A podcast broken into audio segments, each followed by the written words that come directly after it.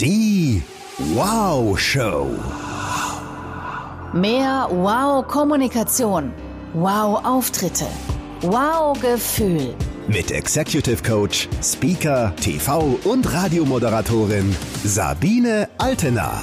Und du hast gerade noch gefehlt. Komm rein. So, und da sind wir auch schon im zweiten Teil mit äh, Steffen Kirchner. Wir haben in der letzten Folge schon ganz viel darüber gelernt, wie man jetzt mal völlig unabhängig von Dingen, die im Außen passieren, ob das jetzt äh, Corona ist oder ein blödes Gespräch mit dem Partner oder Homeschooling oder Mist, ich kann ja gar nicht in ein Restaurant oder in eine Bar gehen. So, all dieser Mist von außen, wie wir unabhängig davon trotzdem fröhlich und so entspannt wie möglich durchs Leben gehen können. Wenn ihr nicht dabei wart in der Folge, hört bitte noch mal rein. Ansonsten jetzt erstmal ein äh, herzliches Servus, lieber Steffen. Ja, Servus, liebe Sabine. Servus, wir sagen ja beide aus Bayern, gell? Ja, freilich, ich bin sogar aus Niederbayern. Aus Niederbayern, wo genau? Ja, äh, also gebürtig aus Fürstbiberg. Äh, da braucht man, glaube ich, schon Untertitel, wenn ich da im, im Fachjargon daherschmatze. Ja, passt schon, passt schon. Fürstbiberg, freilich, freilich. Bist du da noch ab und zu? Ich wohne tatsächlich noch in der Nähe. Ähm, unser Büro ist in München, aber wohnhaft bin ich tatsächlich noch in der Nähe, Nähe von Landshut. Das ist ja alles so ein Landkreis. Und ja, also zumindest in den Sommermonaten und im Frühling bin ich da. Das heißt, du siehst ab und zu auch noch alte Schulkameraden, oder? Beim Bäcker. Ja. Ja, ja, ja. Also äh, tatsächlich sogar von der Grundschule äh, und später dann auch von der Realschule und von der Fachoberschule und so weiter. Ja, ab und zu trifft man schon noch mal ein paar. Ich habe noch so ein, zwei alte Schulfreunde tatsächlich, ja. Und trauen die sich noch mit dir zu sprechen? Weil ich glaube, also ohne jetzt Klischees zu sehr zu bedienen, aber wir wissen alle, sie sind ja da. Der Coach, der Coach ist ja immer noch was, sehr ominöses, gerade wahrscheinlich auch ein bisschen in Vilsbiburg. Definitiv. Ähm, ja, aber äh, die wissen, ich meine, wir waren ja immer in Kontakt und die wissen, dass der Steffen immer noch der Steffen ist und die wissen, was sie an mir haben. Und es kam zwar tatsächlich von dem einen oder anderen schon mal die Frage, wenn du dann irgendwo so im Café sitzt und jemand erzählt halt irgendwie gerade so von seinen Themen.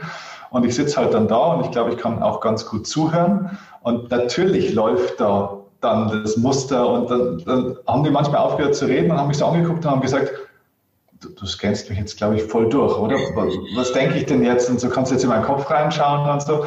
Und ich wollte das ja gar nicht. Ne? Und es ist äh, tatsächlich eine Aufgabe, so einem privaten Umfeld dann schon klar zu machen, du pass auf, ich bin jetzt einfach nur der Steffen als Privatperson, ich bin nicht dein Coach und ich bin auch zu Hause für Patricia nicht der Coach.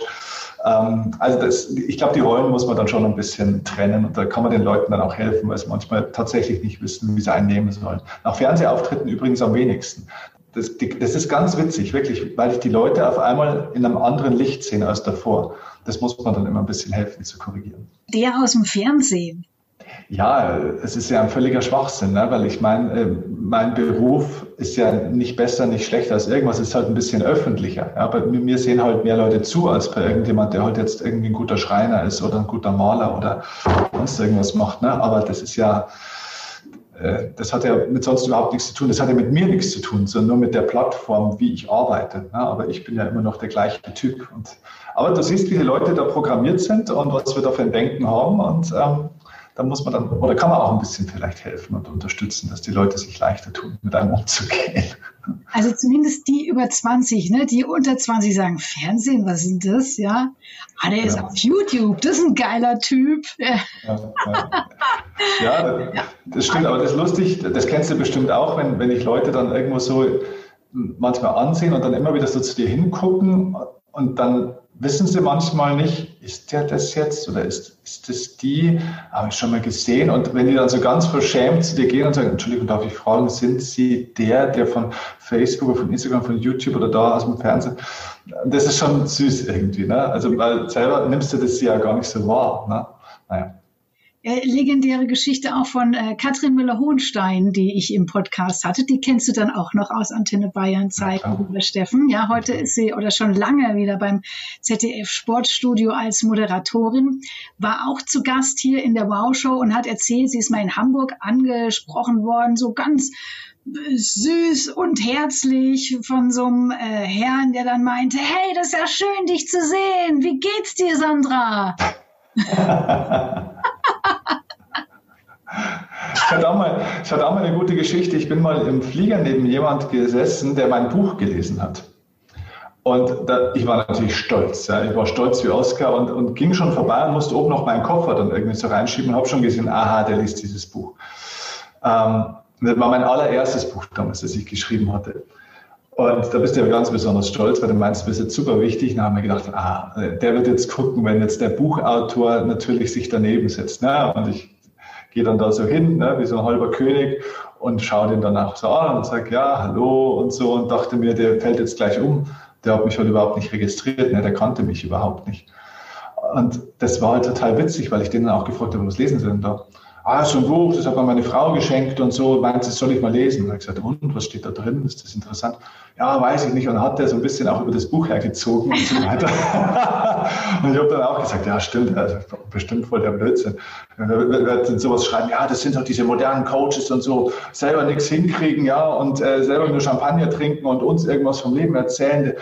Müsst ihr mal wissen, ja, ich komme irgendwie hier, ich komme aus der ehemaligen DDR und ich habe das erlebt und das erlebt und so weiter, da alle keine Ahnung und so einfach ist es ja nicht. Ich gesagt, na, aber immerhin sind Sie schon auf Seite, war schon auf Seite 60 und so, immerhin lesen Sie ja noch. Naja, es ist ja, was sollst du machen hier im Flieger? Also es war ein lustiges Gespräch auf alle Fälle. Ich war froh, dass er mich nicht kannte. Sehr, sehr lustig. Ja, also ihr merkt aber schon daran, dass äh, Steffen Bücher schreibt. Das ist also das Aushängeschild eines erfolgreichen Coaches. Na, ich habe es bisher nur zum Hörbuch gebracht, aber der Steffen hat Bücher. Wie viele sind es denn jetzt insgesamt? Ja, jetzt haben wir gerade das fünfte, das jetzt erscheint. Ja, genau. Okay, da sprechen wir natürlich auch noch drüber. Es ist, es ist erschienen ne, am vergangenen Dienstag die mentale Revolution könnt ihr nebenbei schon mal ein bisschen reingucken. Also da werden wir gleich drüber sprechen. Vorher für alle, die sich jetzt gerade reingeschaltet haben und noch gar nicht so genau wissen, was geht eigentlich ab. Steffen Kirchner ist einer der Motivationstrainer in Deutschland, steht viel auf der Bühne, hält viele Speeches und ähm, kommt aus dem Profisport, war Profi-Tennisspieler und dementsprechend natürlich auch eine Bombe in Sachen Mentaltechniken. Ne? Also das ist ähm, alles hat im wahrsten Sinne des Wortes Hand und Fuß und Ball, was der Steffen so von sich gibt. Ich kann mich erinnern an diese Geschichte von äh, Thomas Muster. Ich glaube, die habe ich bei dir auch schon mal gehört. Die finde ich sensationell. Lass sie uns kurz erwähnen. Mir fällt sie gerade ein ähm, wie er gesprochen hat, als er verloren hat als Nummer eins der Welt gegen einen anderen Tennisspieler. Weißt du, welche Geschichte? Ich weiß nicht, welche Geschichte. Ich dachte, wenn du über Thomas Muster sprichst, sprichst du über die Geschichte, äh, als er äh, damals mit dem Gipsfuß noch trainiert hat. Oh, das ist auch spannend. Wir sind auch völlig crazy, oder? Ja, das, sind, das waren ja die Bilder, die dann wirklich äh, um die Welt gingen damals. Ne? Wie der dann, der hatte diesen schweren Autounfall, der ist ja angefahren worden damals. Ja. Und war da gerade auf dem Weg in Richtung Nummer eins der Welt. Und ähm, dann war der da also komplett eingegipst. Und dann wenige Tage, nachdem der aus dem Krankenhaus war, gingen dann Bilder um die Welt. Gibt es sogar, glaube ich, sogar noch auf YouTube. Dann saß der da wirklich eingegipst in einem Stuhl und hat gegen eine Wand da irgendwie dann Bälle gespielt am Sitzen. Ne? Und hat halt trainiert, wie man das so von ihm kennt, wie so ein Krieger. Also unglaublich, ja, wirklich unglaublich. Das ist die Geschichte, die mir zu Thomas Muster einfällt. Wahnsinnstyp. Also okay, dann erzähle ich dir jetzt mal meine und mhm. du darfst es fortführen, weil das ist auch eines deiner Themen. Ich habe sie von Jens Korsen. Mhm. Wer den nicht kennt, ein unfassbar toller Mann, ein Psychologe aus München. Und äh, wer das äh, Hörbuch noch nicht gehört hat, darf es sich auch unbedingt mal anhören. Der Selbstentwickler ist eines der geilsten Bücher, die ich kenne. Jens Korsen erzählt die Geschichte von Thomas Muster, einst die Nummer eins der Welt im Tennis, wie er, ich glaube, Nummer, also Weltrangliste Platz 20 irgendwas hat er gespielt und hat verloren. Und dann wurde er nach dem Spiel gefragt von einem Journalisten, ja, Herr Muster, wie geht's Ihnen denn jetzt? Und der Muster sagt, super. Und der Journalist sagt, ja, wie, aber Sie haben verloren gerade. Wie sollen Sie sich super fühlen? Und er sagt, ja, ich bin Grundlinienspieler. Ich gehe nie ans Netz. Ich habe mir vorgenommen für dieses Spiel, ich gehe ans Netz. Und das habe ich gemacht. So, ich habe vielleicht das äußere Spiel verloren, aber das Innere habe ich gewonnen. Mhm. Ja, mega gut, weil das ist genau der Punkt und das, das zeigt so schön diese Mentalität, von der wir mehr bräuchten, übrigens nicht nur im Tennis, weil wir so im äußeren Spiel verhaftet sind. Es gibt ja viele Spielstandsanzeigen im Leben. Ja, es gibt ja das Bankkonto und das Körpergefühl und was weiß ich. Und wir sind da so verhaftet in diesem äußeren Spiel. Und ehrlich gesagt haben wir uns ja auch dahin gebracht, um uns, um dieses äußere Spiel oder die äußeren Ergebnisse zu optimieren. Und stellen aber oft fest, dass das innere Spiel meistens verloren wurde und dass die Leute sehr leer sind. Wenn ich heute mit, gerade auch mit Managern in Unternehmen spreche, die super ihre Ziele erreichen, die sehr, sehr erfolgreich sind, da erlebe ich, dass die einzige Emotion, die bei denen meistens kommt, wenn sie ihre großen Ziele dann erreicht haben, das ist manchmal nur noch diese Emotion der Erleichterung. Und weißt du, wenn Erleichterung das Einzige ist, was noch kommt, wenn du ein großes Ziel erreicht hast, dann ist das natürlich auch ein bisschen zu wenig. Und das siehst du im Kleinen, bei einzelnen Menschen und Unternehmen, das siehst du aber auch global oder zumindest auch mal national. Weil ganz ehrlich, wenn du mal zurückschaust, äh, die letzten Jahrzehnte oder vielleicht sogar Jahrhunderte, das, was wir früher uns immer gewünscht haben, wie wir mal leben wollen, das haben wir heute. Ja, noch vor 100 Jahren, wenn du mal zurückschaust, wenn du sagst, was du heute alles kannst, allein mit einem Mobiltelefon, dann hättest du vor 100 Jahren, hätten sie dich auf den Scheiterhaufen geworfen, weil du ein Zauberer wärst. Ja, also unglaubliche Dinge. Wir haben den größten materiellen Wohlstand aller Zeiten aufgebaut. Uns geht so gut wie noch nie, technologisch, medizinisch, alles. Ja? Und trotzdem sind die Menschen nicht wirklich glücklicher geworden, finde ich, und auch nicht friedlicher. Und das hat damit zu tun, wie wir bisher versucht haben, Erfolg zu erzielen. Nicht, es geht nicht darum, dass es schlecht war, sondern es war nur im Außen. Und das Innere ist so ein bisschen vergessen worden. Und da ist jetzt gerade die Zeit da, wo wir gezwungen sind, wo uns im Außen ja vieles weggenommen wird, Freiheitsrechte, Möglichkeiten, normale Gewohnheiten, dass wir jetzt mehr nach innen schauen müssen. Und äh, das ist übrigens auch ein Aspekt äh, dieser mentalen Revolution, äh, die, die ich ja in dem Buch da auch beschrieben habe, dass wir jetzt gezwungen sind, dieses dieses Umdenken zu erzeugen und wirklich nicht anders zu denken, also im Sinne von, wir müssen die Dinge, die wir bisher gedacht haben, besser denken, sondern wir müssen wirklich bessere Dinge denken, andere Dinge, komplett in, in neuen äh, Mustern und in neuen Welten. Also eben nicht mehr versuchen, das Äußere irgendwie noch angenehmer zu machen, das äußere Spiel, sondern weg vom äußeren Spiel, hin zum inneren Spiel. Und das hat der Muster natürlich perfekt gemacht. Mhm. Übrigens, liebe Frauen, ne, also wir alle lieben Lob, Männer wie Frauen. Und ich erlebe es natürlich vor allem wieder mal bei Frauen. Und das dürft ihr jetzt alle mal bei euch überprüfen, wie es denn bei euch ist mit dem inneren und dem äußeren Spiel. Also wie sehr seid ihr für euch angewiesen auf Feedback von außen? Lob, Acknowledgement, wie man so schön sagt heute, ne, im Business, ja, wo es ja auch dann genug Trainings dazu gibt und es ist ja auch fein schön, dass es das gibt. Nur wie sehr entscheidet es darüber, wie ihr euch fühlt? Ja, genau. Ähm, es gibt da viele Studien übrigens dazu. Ähm, Professor Dr. Stephen Rees, der auch dieses Rees Motivation Profile, dieses ähm, persönlichkeitsdiagnostische Instrument entwickelt hat, der hat ähm, da wahnsinnig viel geforscht in der Welt dazu und äh, da gibt's, der hat ein, also so eine Struktur entwickelt, das sind die 16 Lebensmotive, die man dort eben durchtesten kann, äh, kriegt man eine tolle Auswertung und so weiter. Und da gibt es eins von diesen 16 Lebensmotiven, die genau auf das abzielt, was du jetzt ansprichst, ist das Lebensmotiv nach Anerkennung. Und da wurde herausgefunden in diesen Studien, dass es eben tatsächlich circa 20 Prozent der Bevölkerung ist, Männer und Frauen übrigens gleichermaßen, also gar keine weibliche Spezialität, die ein sehr, sehr hohes, also ein weit über die normalen Maßen hinausgehendes Streben nach Anerkennung haben. Das heißt, die haben ganz, ganz, ganz feine Antennen. Mhm. Die sind also für alles extrem sensibel. Und ich glaube, das ist wichtig, auch da das Potenzial dahinter zu sehen, weil so eine also nehmen wir mal dieses HSP, ja, High Sensitive Person, ist ja eine krankheitsdiagnostische Bewertung. Ja? Also wenn jemand hochsensibel ist, dann wird es ja oftmals als Krankheit verkauft. Das ist aber keine, also aus meiner Sicht, ich bin kein Mediziner, aus meiner Sicht ist es keine Krankheit, das ist Potenzial. Man könnte genauso sagen, der Mensch ist hochempathisch. Ja? Äh, nur, und jetzt sind wir am Punkt, wenn ich das schon habe, dass mir so wichtig ist, wie andere mich sehen, wenn ich so feinfühlig bin, wenn mich ganz vieles auch emotional in Schwingung versetzt, ähm, dann muss ich lernen, damit umzugehen. Das ist so ein bisschen wie die großen Wellen am Strand. Ähm, da kann ich davon weglaufen und ich kann lernen, die Welle zu reiten. Diese hohe Sensitivität ist äh, auf der einen Seite natürlich was total krasses, auf der anderen was total schönes. Und gleichzeitig erlebe ich es aber auch bei vielen anderen vielleicht nicht so krass. Aber das ganze Leben ist ja durch Social Media schon auf Feedback ausgerichtet von außen. Also die Jungen heute lernen das ja, dass, ja. also so ist die Welt in Ordnung, wenn ich viele Likes bekomme. Ja. Ne, ich glaube, da muss ich nicht mal hochsensitiv sein, dass ich da irgendwann mal einen an der Klatsche habe und angewiesen bin auf Feedback von außen, weil darüber wird de definiert, war das jetzt ein guter Post? Weißt du? Und dadurch indirekt natürlich auch, habe ich das gut gemacht? bin ich gut. Ja, stimmt. Es gibt ja diesen schönen Satz, ähm, in einer Welt, in der jeder versucht, wie andere zu sein, es ist die größte äh, Kunst, äh, du selbst zu sein.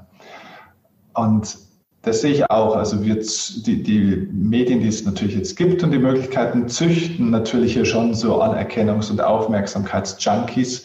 Und das ist das, was ich meine. Ja. Wir müssen natürlich eben lernen, damit umzugehen. Erstens mal mit der eigenen Persönlichkeitsstruktur, die man halt so mitkriegt auch, ein Stück weit durch Prägung und äh, durch genetische Prägung, durch frühkindliche Prägung, aber eben auch mit den Medien, die natürlich auch was erschaffen können, ja, weil es sind so viele Leute überhaupt nicht mehr bei sich und sind überall nur noch anders und ziehen ihr ganzes Selbstwertgefühl ja nur noch eben aus der Bewertung von anderen und das ist etwas, was man eben auch, ähm, ja, wo man, wo man achtsam sein muss, damit, dass man sich hier nicht in eine komplette Opferposition und Abhängigkeit auch begibt. Weil sonst wird man irgendwann nur noch das Leben nach den Wünschen von anderen leben und nach den Bewertungen von anderen. Und dann findest, findest du nie deine Mitte und nie deinen Weg, weil du halt immer neben dir stehst, weil du überall bist mit deiner Aufmerksamkeit außer bei dir.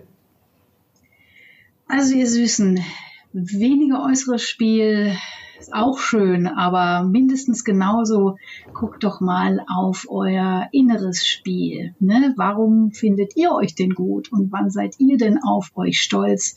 Ganz unabhängig von dem, was die anderen meinen. Hm? Oh, hast gerade gehört? Mein Magen hat voll geknurrt. Ich würde dir gern was kochen, aber leider kann ich ja nicht bei dir sitzen. Nee, ich darf gar nicht. Ich mache gerade eine Entgiftungskur. Ach hey.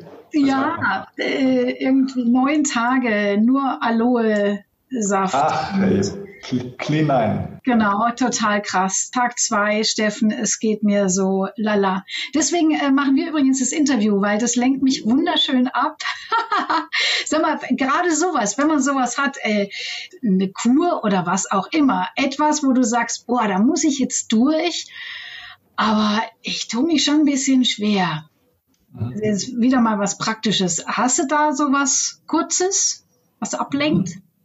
Ja, äh, im Endeffekt machst du es ja schon ganz richtig. Also es ist der Unterschied zwischen Schmerz und Leid.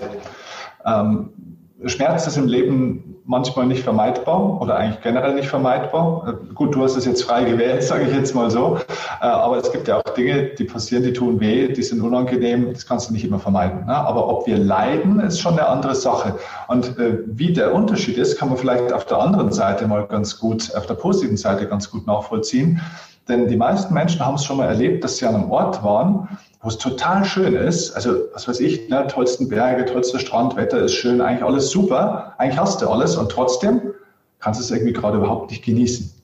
Ja, weil du bist mit dem Kopf irgendwie bei der Arbeit oder du ärgerst dich über irgendwas oder ne, bist einfach nicht wirklich da. Das heißt, ein toller, eine tolle Umgebung und Genuss sind zwei unterschiedliche Dinge. Ich kann an einem tollen Ort sein, es kann schön sein und trotzdem kann ich es nicht genießen. Genauso kann ich Schmerz haben und ich muss nicht leiden.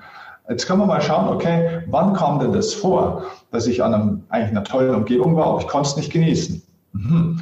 Ja, meistens ist es so eben, ich bin gedanklich nicht reingegangen in den Ort, wo ich gerade bin. Das heißt, ich habe mich nicht vertieft, ich bin nicht reingesprungen ins Wasser sozusagen. Also ich habe nicht gebadet in dem, was da ist. Ich habe es nicht wahrgenommen, ich habe es nicht zugelassen. Ich habe mich irgendwo anders hinbegeben.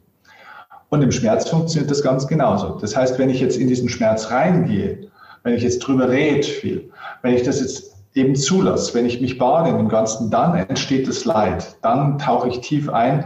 Und deswegen ist deine Strategie schon ganz gut, die Aufmerksamkeit wegzulenken für eine gewisse Zeit und eben andere Dinge zu tun, die eben auch vielleicht was Besseres erzeugen. Mhm. Und dann nehmen wir den Schmerz eben auch nicht so wahr und leiden nicht so stark. Ich habe mir an Silvester hatte ich Interview mit äh, Laura Fröhlich, der Autorin, und dann habe ich mir original vorher noch einen Kaffee geholt und habe mir mit an den Zeh gestoßen an einem Türrahmen und ich mir so, oh, das hat jetzt auch mal so wehgetan. So, und dann haben wir Fröhlich Interview gemacht, stundenlang, und dann gehe ich später zu meinem Mann und sage, oh, das war jetzt super, aber irgendwie, ich habe mir heute Morgen richtig heftig den Zeh angeschlagen. Ja, der tut immer noch weh und er so, echt, zeig mal. Summa summarum. Äh, ich wurde eine Woche später operiert, weil der Zeh nicht nur gebrochen war, sondern so gebrochen war, dass man ihn nicht einfach nur tapen konnte.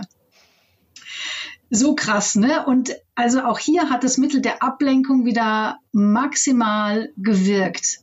Hm? Also tu Dinge, die dir gut tun. Musik, Kabarett, was auch immer es ist und was auch immer gerade möglich ist. Ja, was die Gegenemotion erzeugt einfach. Ne? Lieber Steffen, ich lenke mich jetzt maximal ab von meinem Magenknurren mit deinem fantastischen neuen Buch. Ja, da ist es. Hier. Oh ja, da ist es, die mentale Revolution. Ja. Worum geht's?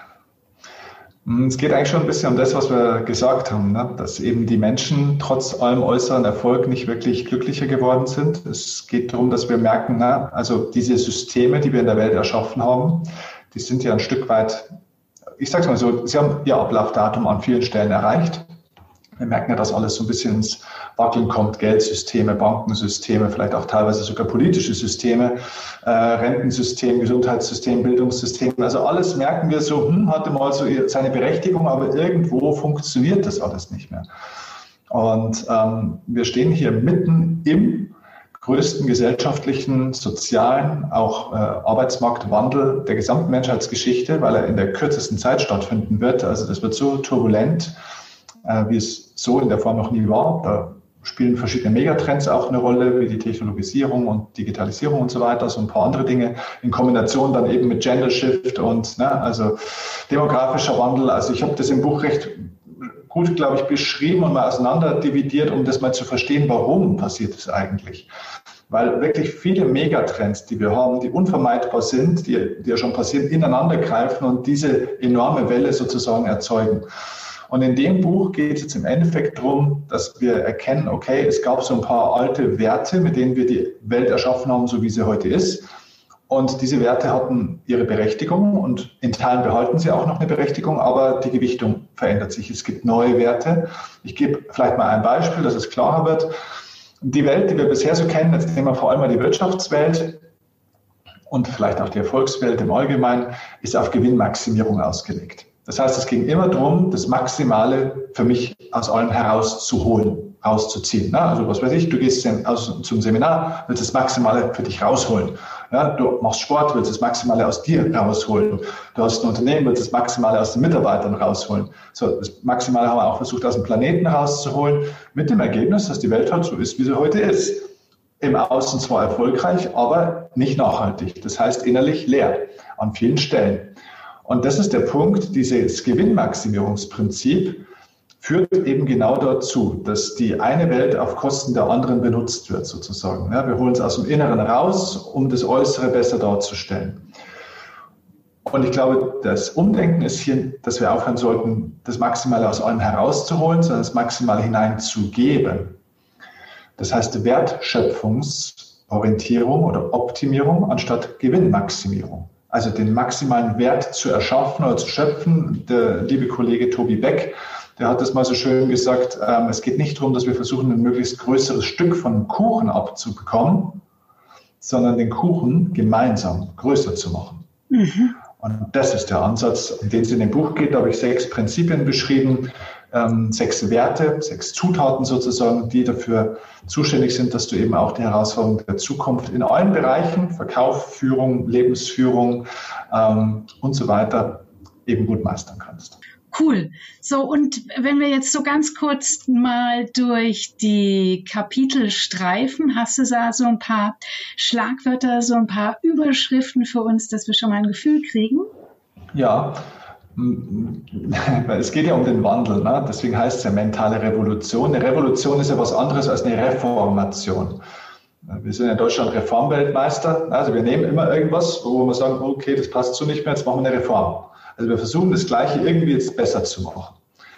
Und jetzt brauchen wir keine Reformation für den nächsten Entwicklungsschritt, sondern jetzt brauchen wir eine Revolution für den Entwicklungssprung. Wir brauchen also wirklich andere Dinge. Jetzt ist die Frage, wie, wie nimmt man den Menschen überhaupt mit in so eine Revolution? Weil das können wir nicht alleine machen. Wir brauchen möglichst viele Leute, die das gemeinsam hier gestalten. Das geht also nicht mehr von unten nach oben mit diesem Hierarchiedenken, wo wir immer glauben, ja, die da oben, die Politiker, die Chefs, irgendjemand muss es dann halt hoffentlich auch mal machen, sondern das müssen wir machen, das ist unsere Aufgabe.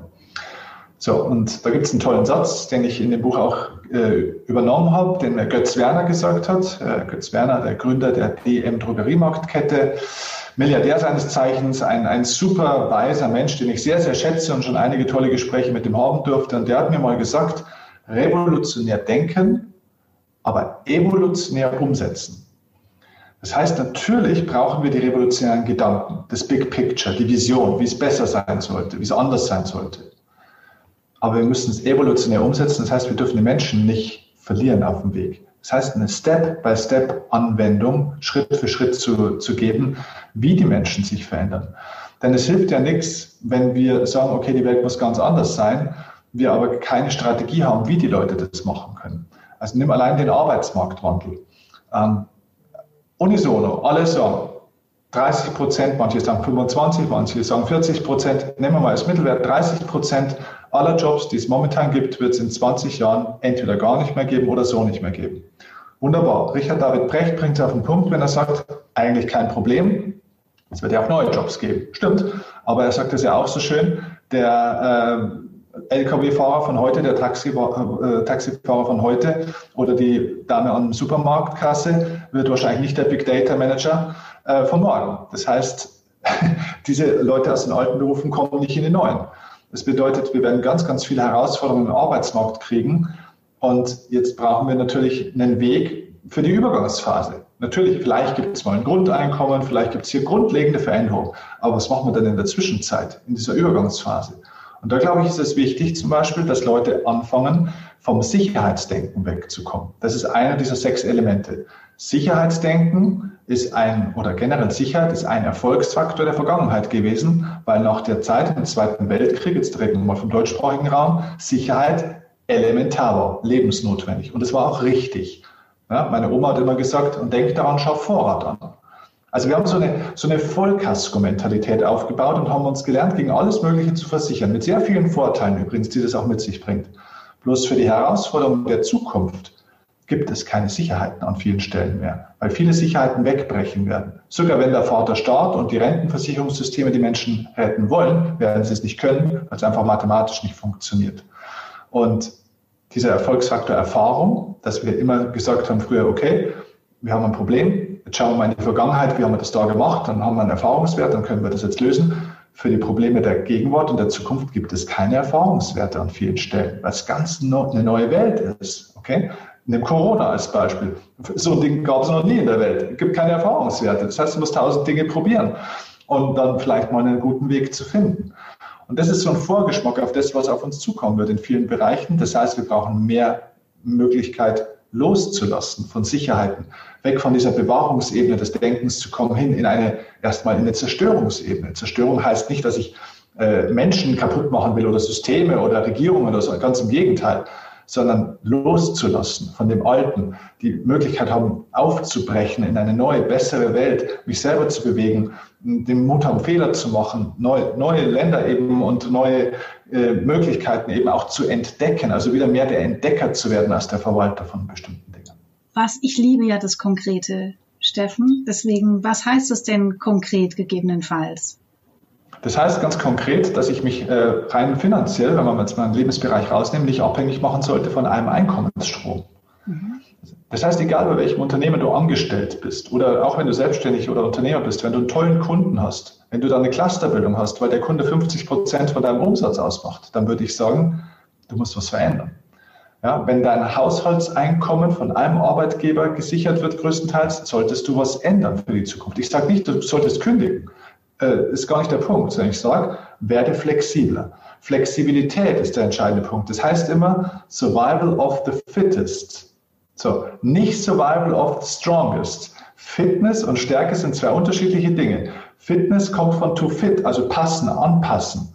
Das heißt, die Anpassungsfähigkeit, die Flexibilität, das ist der entscheidende Faktor. Das heißt, ich sage ganz konkret, erschaffe dir einen eigenen Einkommensstrom, gerne auch einen zweiten, über den du selbst die Kontrolle hast, wo du nicht zum Chef oder zur Chefin kriechen musst und sagen musst, kann ich vielleicht 3%, 5%, 20, 50, 100 Euro im Monat mehr Gehalt bekommen. Mhm. Warte nicht darauf, dass die EZB wieder die Leitzinsen an, äh, erhöht oder die Aktienpreise steigen.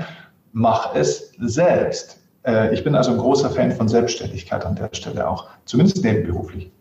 Okay, äh, sich um seine Geldangelegenheiten kümmern und äh, wenn man angestellt ist, da auch noch was anderes nebenher auf die Beine zu stellen, möglichst nicht nur mit dem Bankberater, ihr Lieben. Nö. Genau. Ganz wichtig. Also, das habe ich verstanden. Das ist super wichtig. Hast du noch was Konkretes? Mir reichen ein paar Schlagworte, aber dass wir da schon mal, weißt du, so ein bisschen äh, in die Fantasie gehen können und uns quasi schon mal vorbereiten hier mit dir zusammen. Ja.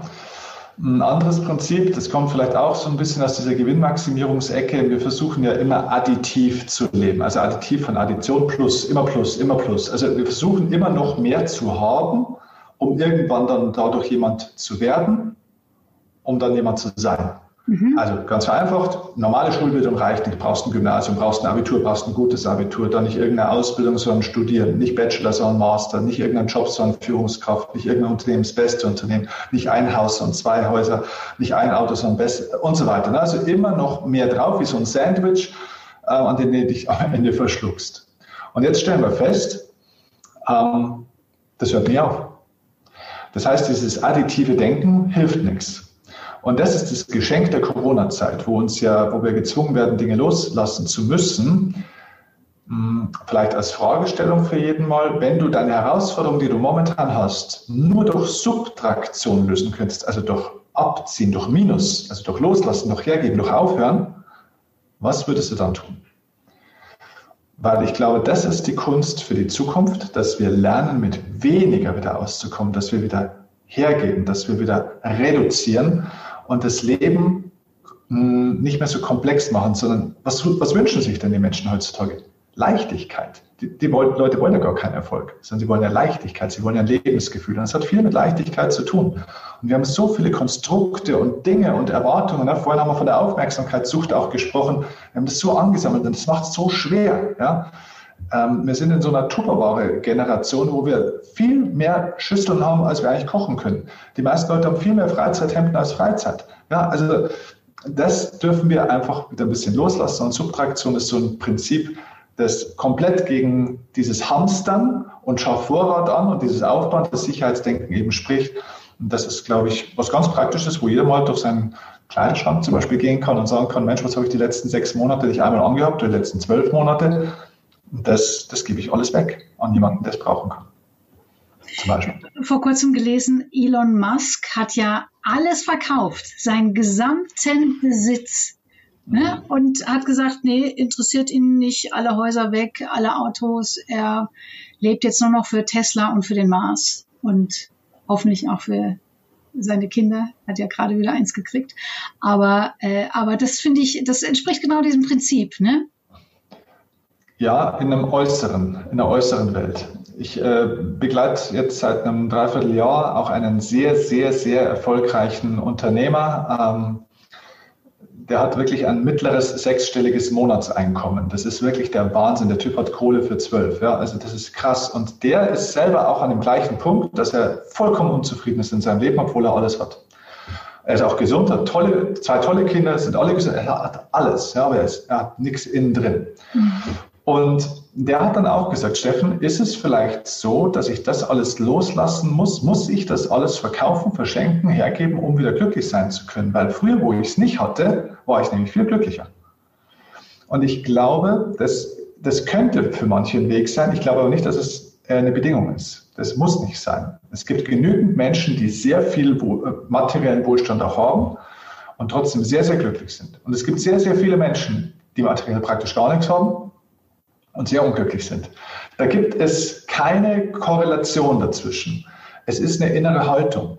Ich kann sehr viel Besitz und Wohlstand haben. Die Frage ist, was mache ich damit? Wie tausche ich das in Erlebnisse ein? Und die meisten Leute haben gar keine Zeit mehr, um irgendwas mit dem zu machen, was sie so haben.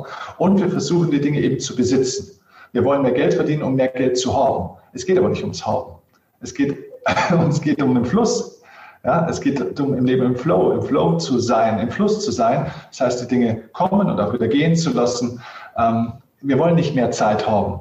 Wir wollen mehr Zeit erleben. Ja? Das Leben ist zum Erleben da. Und die meisten Menschen äh, haben ein, ähm, ja, so ein bisschen Erlebnis, Aufmerksamkeits, nicht, nicht ein Aufmerksamkeitsdefizit, sondern Erlebnisdefizit. Ja, ja ähm, definitiv. ADS, ja, das Erwachsenen-ADS, ja. Abenteuerdefizitsyndrom. Du, manchen fällt das gar nicht auf in Corona-Zeiten, ne? Da war das Leben schon immer so. Stimmt. ich finde ein schönes praktisches Beispiel dafür ist zum Beispiel die Idee hinter Spotify. Wo ich das erste Mal, als mir jemand das erzählt hat, dachte ich so, hä? Aber ich will doch die Musik kaufen, die soll mir doch dann gehören, ja, bis ich dann nochmal drüber nachgedacht habe und mir dann dachte, ja, das ist ja das Geilste überhaupt. Ich brauche auch diese Tracks gar nicht irgendwo physisch.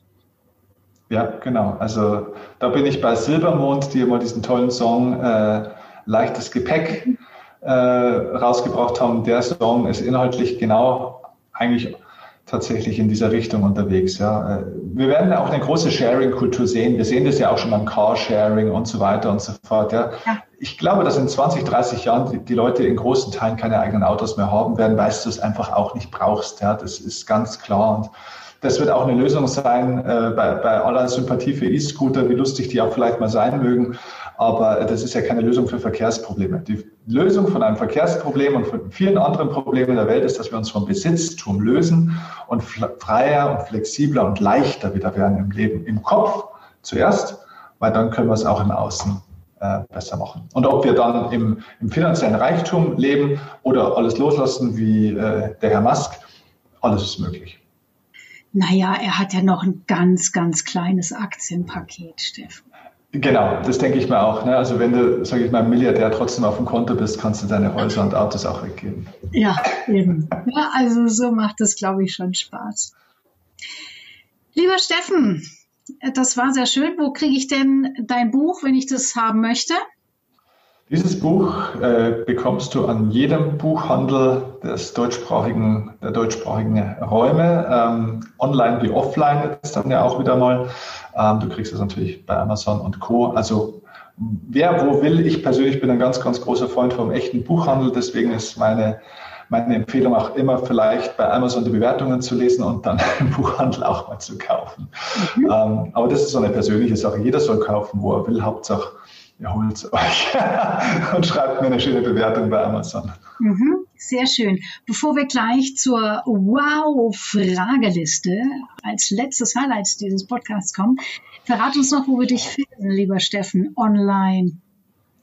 Ja, überall, wo du Steffen Kirchner eingibst, ist Steffen Kirchner meistens drin. Also klar über die Webseite ganz normal steffenkirchner.de.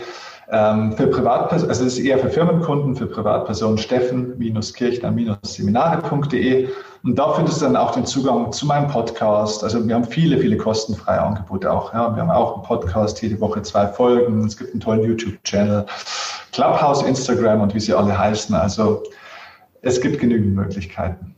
Also wenn ich es mal summieren darf, eigentlich ist der Steffen im Moment nur bei Clubhouse. nee, Gott sei Dank nicht und es wird auch nie passieren. ja, aber es gibt so ein paar Speaker-Kollegen, ne? ich weiß gar nicht, wann die überhaupt noch schlafen. Also wann immer ich da mal irgendwie vorbeischaue, garantiert sind die am Start. Absolut, ja. Ich glaube auch, dass die ehrlich gesagt einfach nur das Handy drin haben, dass sie nur drin sind, um gesehen zu werden, aber dass die gar nicht wirklich da sind, weil das gibt es ja gar nicht. Ah, das ist ja mal eine Idee. Ähm, Meinst du, das bringt was? Nee, aber ich glaube, dass es, ja, ein paar Follower bringt es schon, aber äh, Habe ich, hab ich tatsächlich auch getestet ein bisschen mal. Ne? Also ich war einfach mal in einer Stunde in so einem Call drin und alleine dadurch, dass sich die Leute durchscreenen und dir dann folgen, ja. also versuchen irgendwie Reichweite aufzubauen, es funktioniert tatsächlich. Also ein paar Follower kriegt man trotzdem dadurch, aber es ist natürlich sinnlos. Aber es ist ja eine Spielwiese, um mal zu sehen, wie die Dinge funktionieren. Am Ende des Tages muss man mal schauen, ob Clubhouse überhaupt überleben wird, weil auf die werden noch ein paar ganz große Probleme zu kommen, wenn ich nochmal die datenschutzrechtliche Geschichte mir anschaue. Das wird noch ein heißes Ding. Und ich habe heute gehört, dass Twitter sowas ähnliches launchen möchte, richtig? Ja, habe ich auch gehört, ja. Ich glaube, dass die anderen Großen mitziehen werden und so. Also, naja, spannende Sache. machen sie es dann natürlich auch nicht nur für iPhones, weil das ist natürlich auch schon wieder relativ schwierig, finde ich. Ja, mhm. ja, absolut. Also bleibt spannend, ja, bin gespannt. Aber es ist ein cooles Medium, weil es nicht so oberflächlich ist. Weil man eben mehr in die Tiefe gehen kann, weil wirklich auch gesprochen wird, weil es real ist. Ja, weil ich meine, ich kann meine Postings theoretisch von der Agentur auch äh, online stellen lassen. Das weiß kein Mensch, ob ich den Text selber geschrieben habe oder sonst was. Aber bei der Stimme äh, bin ich ja dann doch immer noch selber da. Ich liebe es als Radiofrau. Kannst dir vorstellen. Super. Du, und ich bin natürlich hier mit Thomas Gottschalk im gleichen Talk. Also sorry. Das ist natürlich, das ist schon dann immer ein kleines Highlight den Tag über. Liege ich schon wieder abends im Bett und bin dankbar. Siehst du, so einfach ist es. Wäre ich auch. Thomas Gottschalk wäre mal ein toller Interviewgast auch, ja. Ich weiß nicht, ob ja? man den, kriegt man den, kriegt man den für so ein Interview? Den äh, kriegst du zumindest gerade auf Clubhouse, weil er, glaube ich, ihm ist tendenziell auch ein bisschen fad. Ja. Und, er, und er hat ja total, er kokettiert ja auch immer damit, dass er so ein Sendungsbewusstsein hat und äh, eitel genug ist, überall sprechen zu wollen. Und das, äh, und der wird natürlich hier mit äh, Handkuss von jeder Gruppe aufgenommen und die Chats sind dann natürlich sofort gerammelt voll. Und ich finde es süß, wie er da ist. Jetzt ist er auch schon um die 70 aber das ist so ein Role Model, finde ich, der Mann, wie ja. er sich auch immer wieder, finde ich, abgesehen von seinen Klamotten, ein Stück weit neu erfindet, mit am Ball bleibt und sich nicht zu ernst nimmt. Das Einzige, wenn du ein Interview hast, da sagst du eigentlich nichts. Ja, eine Frage. Hallo Tommy, wie geht's? Genau, und schon geht's los. Eine Stunde Thomas Gottschalk am Stück. Ja. Sehr lustig. Okay, lieber Steffen, bist du bereit für unsere kleine Wow-Frageliste? Ich bin gespannt, ja. Ich habe keine Ahnung, was jetzt kommt, aber ich bin bereit. Tipptopp, wir starten mit was ganz Einfachem. Dein bisher größtes Wow im Leben? dass aus mir noch was geworden ist. ja, bisschen kokettieren ist erlaubt, mein Lieber. Du weißt, als Radiofrau, die viele Interviews gemacht hat, stehe ich unfassbar auf Rockstars. Welcher Rockstar wärst du gerne gewesen? Ich weiß jetzt nicht, ob der als Rockstar durchgeht. Das ist eher ein Schlagerstar wahrscheinlich. Jetzt blamiere ich mich bis auf die Knochen. Mein ganzes gutes Image. Ich hoffe, die Leute haben das Buch schon gekauft, sonst werden sie es jetzt auch bestellen. Ich bin tatsächlich, ich bin ja 1981 geboren. Und du weißt, Ende der 80er Jahre gab es einen wunderhübsch, gut aussehenden, tollen Typen, der in einem schwarzen Auto, das sprechen konnte, rumgefahren ist. Und David der hat damals auch noch Musik. Ja. Und damals war Looking Nein. for Freedom und Crazy for You an Nummer 1 Charts. Was sollst du machen? Ich war auf David Hasselhoff Konzerten auch in 2019, wie er in Deutschland war, auch in 2017, wie er in Österreich war. Es ist wie eine Krankheit, ich krieg's nicht los, ähm, aber ich bin ein Fan von David Hasselhoff. Können wir mal bitte kurz I'm Looking for Freedom einspielen? Ich muss vielleicht dazu sagen, zu meiner Entschuldigung, weniger wegen der Musik, sondern eigentlich eher wegen seiner Lebensgeschichte, aber der hat echt auch viel durch. Ich finde das einen Menschen mit einer krassen Ausstrahlung, der sich auch nicht so ernst nimmt. Und er ist der meistgesehenste Fernsehseriendarsteller der Welt. Also der hat schon was geschafft auch. Ne? Aber ja, die Musik, da stehst du natürlich schon auch da und schüttelst den Kopf. Ne? Aber er nimmt sich ja selber auch nicht so ernst. I'm looking for freedom. Naja, gut, also ich kann mir das schon vorstellen. Du im knappen Badehöschen am Strand entlang und hinter dir, knapp hinter dir, mit wehendem Haar, Pamela Anderson. Kann ich mir auch vorstellen, ja. Ja, doch. So. Im nächsten Leben vielleicht, mhm. Steffen. Ja. Okay, also das wäre der Rockstar. Bitte, tu mir den Gefallen. Jetzt denk zwei Sekunden nach bei der nächsten Frage. Lieblingssong ever. Oh. Lieblingssong ever. Ja, es ist schnulzig, aber ich muss sagen, der Song, der mir mit am meisten ans Herz geht, ist tatsächlich äh, von, ich glaube, man spricht sie aus, Sarah McLachlan, mhm. ähm, Angel heißt mhm. der Song. Ich glaube, auch einer der, der Hauptsongs in diesem Film City of Angels, also Stadt der Engel. Ist nicht der, der Titelsong, glaube ich, des Films, aber ein ganz toller, toller Song, der sehr ans Herz geht. Den liebe ich. Absolut. Bist du eher so der romantische Typ? Ich, äh, also ich bin ein romantischer Typ tatsächlich, aber bei der Musik würde ich sagen, bin ich sehr, sehr bunt durchgemischt auf alle Fälle. Aber ich muss eine Zwischenfrage einschieben. Ich bin ja auch Gott sei Dank zumindest ein bisschen deine bezaubernde Frau, die Patricia. Die ist ja auch hin und weg von dir. Du musst irgendwas machen. Kannst du mal kurz den Männern hier ein paar Tipps rüberschieben? Was machst du, dass die Patricia dich so toll findet? das müsste man jetzt fragen. Ähm, das ist eine gute Frage. Also ich weiß nicht, ob ich so der, der Dating-Doktor jetzt bin.